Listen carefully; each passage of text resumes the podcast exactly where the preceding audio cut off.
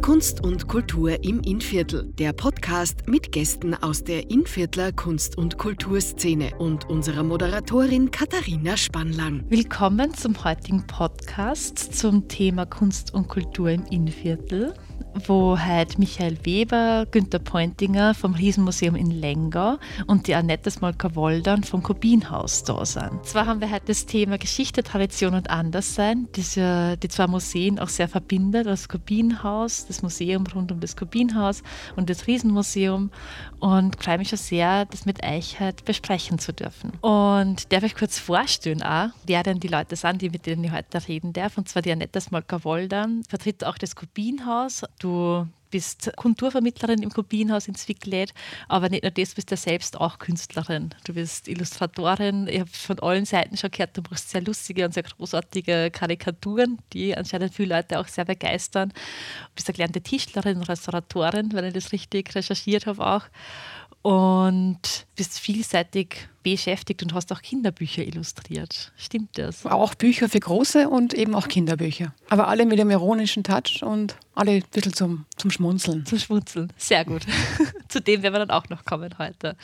Darf ich auch begrüßen den Michael Weber vom Riesenmuseum in Lengau, das du auch mitgegründet hast und wo du auch aktuell der Obmann bist vom Riesenmuseum. Im Grundberuf bist du eigentlich Lehrer an der Mittelschule und inzwischen auch Schulrat dort, wo ich gehört habe, das ist so ein Titel, den, du, den man halt dann irgendwann mal kriegt, wenn man lang genug dabei ist. Genau, wenn man 55 Jahre alt ist, dann verdient man sich den. Und du bist da recht aktiv in der Gemeinde, du bist im Gemeindevorstand und auch Obmann des Kulturausschusses in der Gemeinde. Genau. Und dann haben wir noch eine Günter Pointinger da, ebenfalls vom Riesenmuseum im Lengau.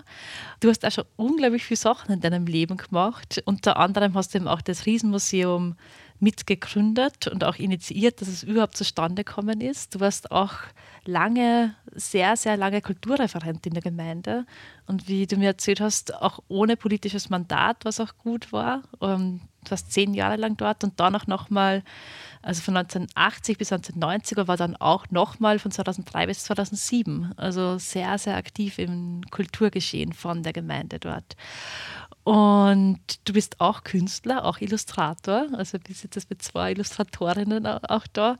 Und was ich auch herausgefunden habe, du bist Konsulent für Volksbildung und Heimatpflege der oberösterreichischen Landesregierung. Genau, 2011 bekommen, ja. Und da wird mir eh gleich mal, also das Riesenmuseum in Lengau, das du Günther eben auch mit initiiert hast oder das oder viel auch aufgrund von dessen, weil du das haben wolltest oder dir das wichtig war, entstanden ist, das ist ja im Andenken von Franz Winkelmeier der eben in der zweiten Hälfte so vom 19. Jahrhundert ungefähr gelebt hat und der einfach besonders groß war. Der war einfach zweieinhalb Meter groß und äh, ist dann auch irgendwo bekannt worden aufgrund seiner Größe und auf eine Art und Weise zur Schau gestellt worden. Jetzt gibt es eben dieses Riesenmuseum in Lenga. Was hat euch denn dazu gebracht, dieses Museum zu machen? Wie ist es denn dazu gekommen? Ja, da gibt es mehrere Aspekte. Zum einen waren die Gegenstände vom Riesen von Lengau, waren im Gasthof zum Riesen von der Familie Reitmeier und dieses Gasthaus sollte verkauft werden.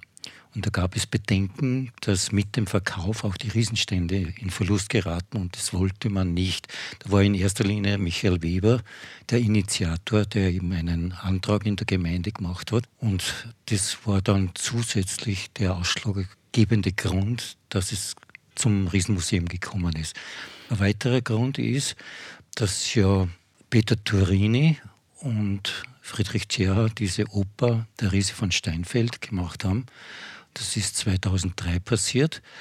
Und das war dann mit ein Anreiz, dass man sich des Riesen mehr besinnt, beziehungsweise dass es einen Stimmungsumschwung gegeben hat.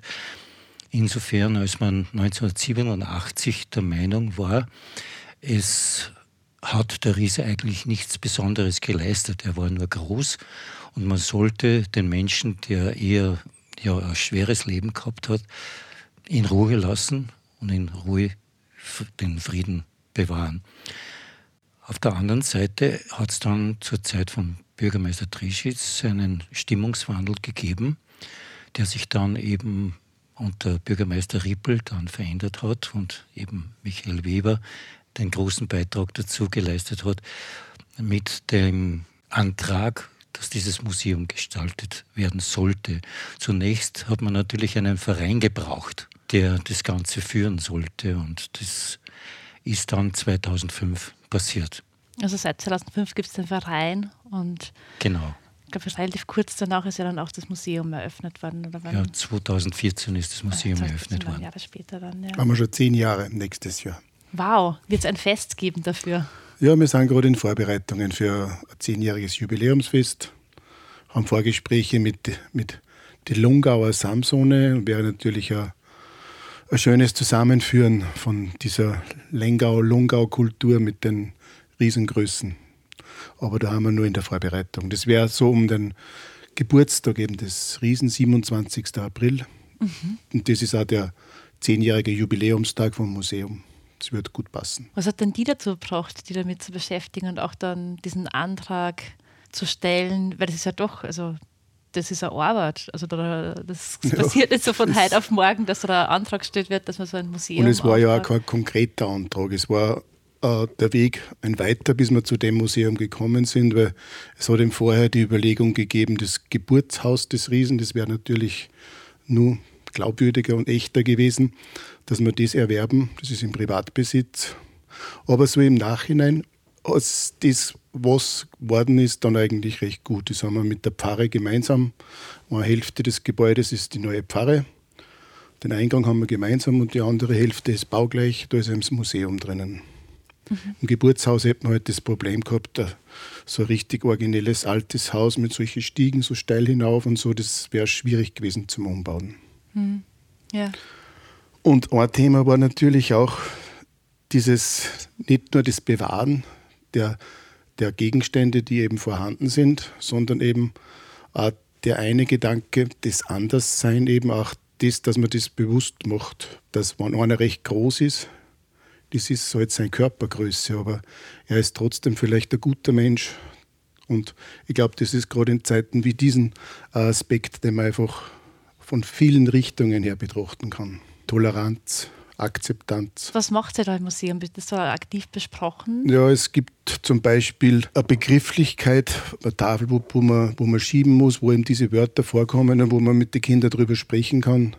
Es gibt Zerrspiegel, wo die Füße plötzlich ganz lange werden, wo sich der Körper verändert. Ja, das sind so, so Zugänge eben, dass man, dass man Sachen verändert an einem selber und einfach drüber nachdenkt. Annette, da komme ich eh schon auch zu dir und auch ähm, zu Alfred Kubin, der war ja auch ein bisschen schräg. Okay.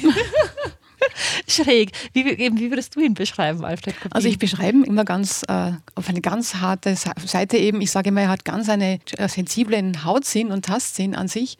Er hat ganz dunkelbraune Augen, einen ganz hellen Teint im Gesicht, keinerlei Augenbrauen und bald Haarverlust. So beschreibe ich ihn immer. Man kennt ihn auch so.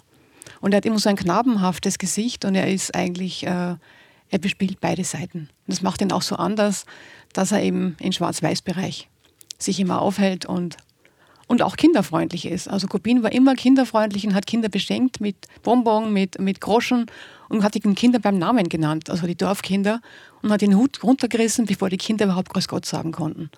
Das möchte ich jetzt ganz kurz für die Kinderwelt einwerfen, dass er ein Kinderfreund war. Also er war schräg, aber kein... Kein Unmensch. Kein, gar kein Unmensch auf, auf, keine Art und Weise, sondern eigentlich ein sehr... Also, eine Persönlichkeit. Eine Persönlichkeit, mit ja. der man auch gern, gern beisammen war, genau. soweit ich weiß. Da waren also selbst war sehr gesellig. Die Landbevölkerung hat ihn eingeladen zum Kartenspielen, zum Mosttrinken. Und wenn er ganz schräg gewesen wäre, hätten die ihn genau einmal eingeladen und gesagt, der Vogel braucht nicht mehr kommen.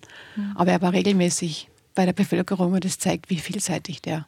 Wie anerkannt er war in einer Dorfgemeinschaft als jemand, der zugezogen ist in Wernstein, in Zwicklet. Ja. Muss man auch damals bedenken, der ist zugezogen und ist anerkannt worden. Und das muss man mal schaffen in der Zeit, in der er gelebt hat. Sie haben sie ja sogar überschnitten. Also Franz Winkelmeier und Alfred Kopin haben auch zu einer gewissen Zeit gemeinsam gelebt. Ähm, wie war das für Franz Winkelmeier, das Besondersein? Wie ist denn das? Also, ich habe da ein bisschen recherchiert, aber ich würde es voll gern von euch hören. Also Günther, vielleicht magst du kurz dazu erzählen. Naja, man hat den Riesen in verschiedener Art begegnet. Einerseits hat man bestaunt, auf der anderen Seite war er natürlich furchterregend mit der Größe und mit der Reisetätigkeit, die er gehabt hat, oder diese Schaustellung, war das wieder eine ganz besondere Situation. Insofern, man muss sich vorstellen, ein ganz einfacher Bauernbauer, der wahrscheinlich kaum einmal über die Gemeindegrenzen rausgekommen ist, ist auf einmal durch Animation und gewisse Notwendigkeit in der damaligen großen, weiten Welt, das spricht also Europa. Ja, und äh, durch diese Schaustellungen hat er natürlich enorm viel Blicke auf sich gezogen und das war sicher keine leichte Situation für ihn. Auch das Reisen war sehr beschwerlich. Man muss sich ja vorstellen, wenn er unterwegs war, dann hat man ihn ja total abgeschottet. Ausgang war nur nachts.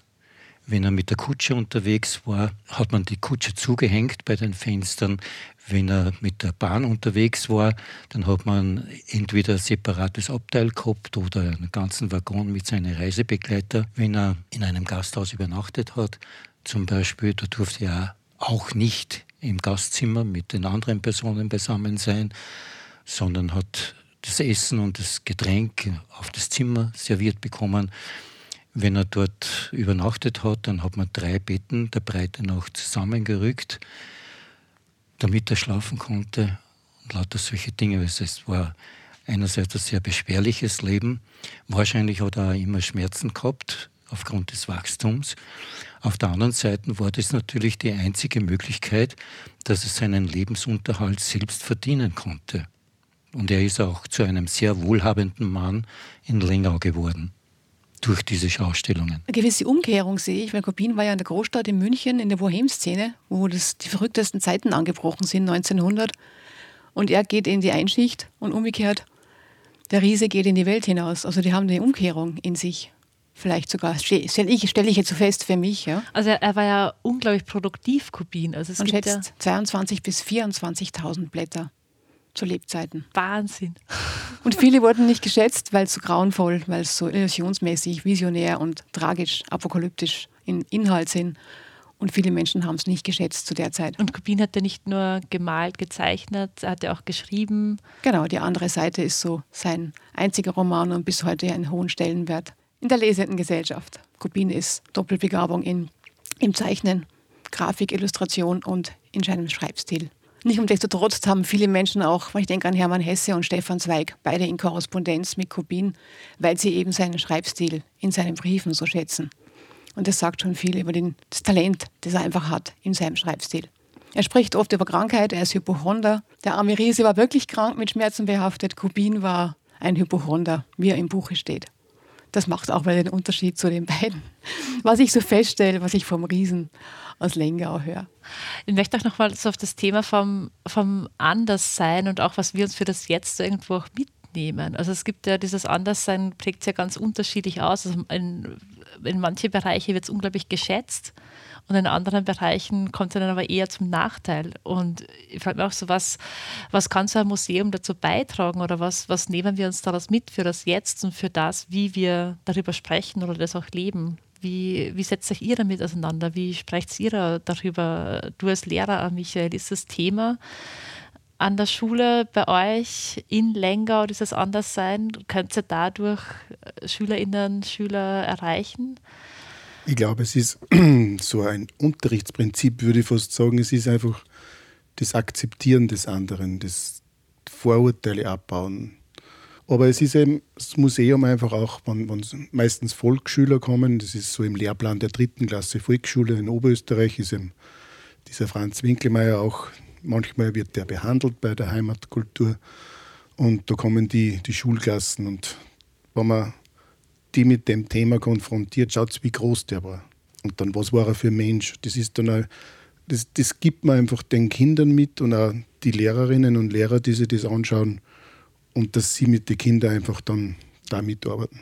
Ja, das ist einfach dann eine, eine großartige Grundlage, mhm. über was man dann direkt auch sprechen kann, genau. weil da muss man nicht irgendwie über wen in der Klasse reden oder so, sondern man kann dann einfach über diese Geschichte von Franz Winkelmeier vielleicht auch das Thema nochmal ganz anders ansprechen, das ja doch auch mhm. sehr nahe ist. Also so Körpergröße ist ja was, mit dem jeder was anfangen kann. Der eine fühlt sich zu klein, der andere fühlt sich zu groß und der andere denkt, er hat das große Ohren oder was auch immer so. Ja, das, wenn man ins Museum reinkommt, dann sieht man gleich so eine Figur vom Riesen und wenn man dann hineingeht, dann gibt es so, so Stiegen, wo man hinaufgehen kann. Und je nach, nach der eigenen Körpergröße ist dann oben eben so ein Seeschlitz, wo man rausschauen kann, wo man dann eben die Perspektive hat, schau, so hat der die, die, die Welt gesehen, wenn der da runter geschaut hat. Mhm. Da vom Erleben her. Was ich gern vermittle in meinen Führungen mit Kindern, dass Kopien eben nichts geschafft hat. Das Gymnasium nicht geschafft, die Kunstgewerbeschule nicht geschafft, dann eine Fotografenlehre nicht geschafft, dann war er Militär nicht entsprochen aus dem Militär, also raus buxiert, weil er einfach unfähig ist. Und dann endlich kommt er in die Akademie und kann das machen, was ihm liegt, eben malen, zeichnen. Und die Kinder finden es ganz toll, wenn ich sage, braucht euch nichts denken, äh, der hat es auch geschafft. Und dann ist er noch Professor geworden, da hängt so ein Bild oben, Professor HC, Alfred Kubin, und dann sind sie ganz glücklich, wenn es nicht so gute Schüler sind, dass man dann noch irgendwo Chancen hat. Also jetzt ist nicht ja. der Zeitpunkt. Es kann sich alles ergeben. Naja, im Grunde genommen, glaube ich, ist ja jeder Mensch anders. Jeder ist ein Exponat, wenn man das so sagen kann, auf künstlerische Art und Weise.